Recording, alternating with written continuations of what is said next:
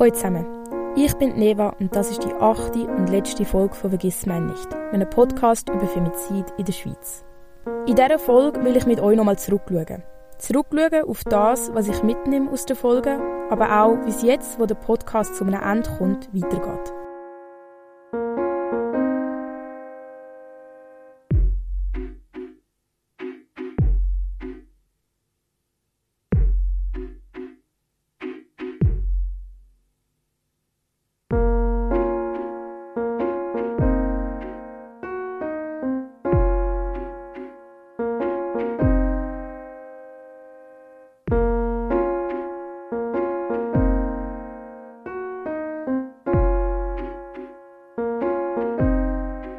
Fangen wir doch gerade an bei der Folge 1. Für die erste Folge habe ich mit der Katrin Meyer geredet. Das Ziel der Folge war zu verstehen, was Femizide sind und warum sie nicht private Probleme sind, sondern unsere ganze Gesellschaft betreffen. Indem man Femizid nicht bei ihrem Namen nennt, lässt man den ganzen, viel grösseren Kontext weg. Es wird vergessen, dass Femizid sehr viel zu tun haben mit Geschlechterverhältnis, ein Bild von einem richtigen Mann, wo wir in unserer Gesellschaft zeichnen, und wie und an wen in der Gesellschaft Macht verteilt wird.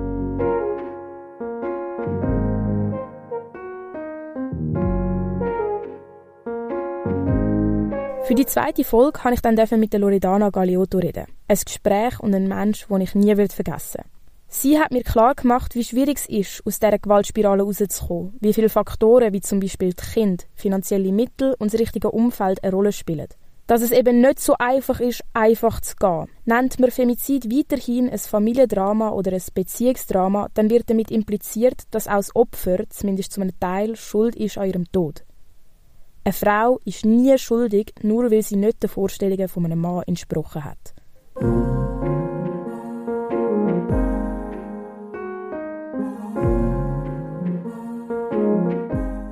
Aus der dritten Folge und dem Gespräch mit Susanne Peter nehme ich mit, dass es tolle Organisationen gibt, die den betroffenen Frauen helfen. Dass es für die aber schwierig wird, wenn es ihnen an Unterstützung und Ressourcen fehlt. Dazu gehört auch, dass wir als Gesellschaft mehr Wert darauf setzen sollten, aufzuklären über Gewalt in Beziehungen und wo man Hilfe bekommt, als gewaltausübende Person wie als Opfer. Und, und das finde ich fast am wichtigsten, egal in welchem Kontext, wir müssen aufhören, so zu tun, als wäre sich Hilfe holen ein Zeichen von Schwäche. Sich Hilfe holen ist nämlich nie einfach, sondern braucht viel Mut und Stärke.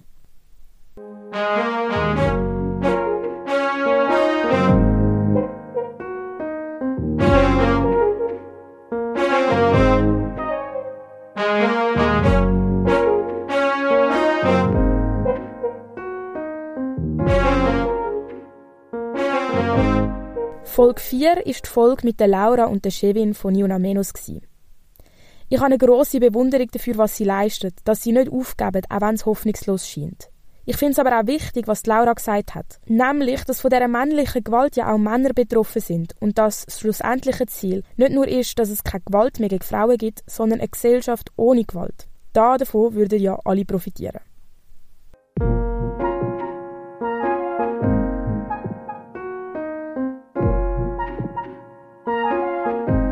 Katrin Gigande und Miriam Reber haben mir dann in der Folge 5 aufgezeigt, warum nicht alles schwarz und weiß ist. Und dass gewisse Entscheidungen sehr schwierig sind und dass wir die Problematik alle zusammen anpacken müssen, anstatt Schuld einfach umzuschieben, damit wir uns selber nicht zur Verantwortung ziehen müssen. Trotzdem ist es wichtig, und um das ist mir auch gegangen in der Bonusfolge, dass wir nicht aufhören, die, die Macht haben und Entscheidungen treffen, aufmerksam darauf zu machen, was nicht funktioniert. Es gibt nämlich zu wenig Ressourcen und dass es hauptsächlich Stiftungen und zivilgesellschaftliche Organisationen sind, die sich gegen Gewalt an Frauen einsetzen und dass es auch oft wie ein Tabuthema oder eine Problematik ohne genug Relevanz behandelt wird, dürfen wir nicht akzeptieren.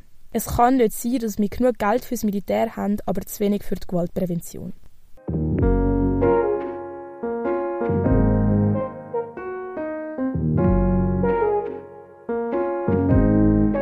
Auch die sechste Folge war spannend. Zwei Seiten, die von der Martina Bircher aus der SVP und die von der Sibel Arslan von den Grünen. Ich habe gemerkt, dass grundsätzliches Interesse an Gewaltprävention um ist im Bundeshaus, dass es aber verschiedene Ansätze gibt und dass die Problematik nicht bei allen die gleich hohe Priorität hat. Dort können aber auch alle, die wählen können, einen Unterschied machen. Und vor allem auch den PolitikerInnen im Bundeshaus bewusst machen, dass Femizid, aber auch Gewalt, egal gegen welche Person, eine Problematik ist, die wir als Gesellschaft angehen wollen. Gewalt an Frauen wird nicht aufhören, bis die Gleichstellung unabhängig vom Geschlecht erreicht ist und bis wir als Gesellschaft uns von Rollenbildern lösen und Macht keine Frage von Weiblichkeit und Männlichkeit mehr ist.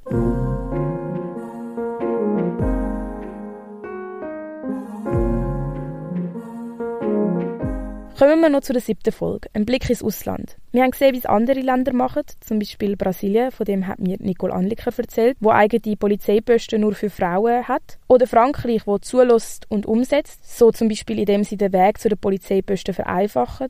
Oder Spanien, wo der europäische Vorreiter ist, wenn es um Gewaltprävention geht. Das KKJPD geht ja nach Spanien und ich bin auch gespannt, was das für die Schweiz wird bedeuten Allgemein bin ich mega gespannt, was und ob sich im 2023 etwas wird tun, wenn es um Gewaltprävention geht. Wichtig ist mir aber auch, es darf kein Grund sein, dass nichts gemacht wird, nur weil es in anderen Ländern schlimmer ist. Wir müssen aber auch verstehen, dass wir nicht alle Massnahmen von einem anderen Land eins zu eins übernehmen können.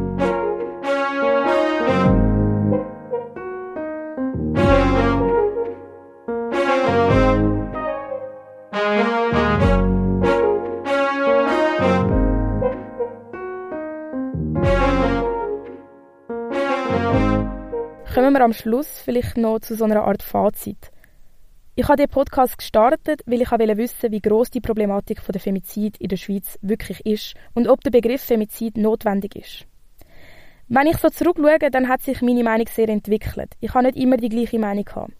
Am Anfang habe ich vielleicht einfach noch zu wenig gewusst und habe mir gedacht, ja, warum dann nicht? Ich habe aber auch durch die Recherchen für den Podcast und die verschiedenen Gespräche gemerkt, nur der Begriff allein löst das Problem nicht. Und ja, ich gebe es zu, manchmal habe ich mich gefragt, ob es den Begriff Femizid dann überhaupt braucht. Jetzt, wo der Podcast fast fertig ist, habe ich, glaube verstanden, ja, der Begriff löst das Problem nicht magisch auf und es ist nicht der einzige Punkt, auf den man sich konzentrieren sollte. Aber für die Sensibilisierung in unserer Gesellschaft könnte es doch mehr bewirken, als man vielleicht meint. Mit der Verwendung vom Begriff Femizid könnte so endlich ein allgemeines Verständnis dafür aufgebaut werden, dass es sich nicht um Einzelfälle handelt, sondern um eine Folge von Strukturen in unserer Gesellschaft. Damit meine ich die Geschlechter und somit auch die Machtverhältnisse. Also ja, der Begriff braucht es. Es braucht ihn, damit wir Tötungsdelikte, wo nicht einfach eine Folge von häuslicher Gewalt, sondern vielmehr eine Folge von struktureller Gewalt sind, endlich beim Namen nennen.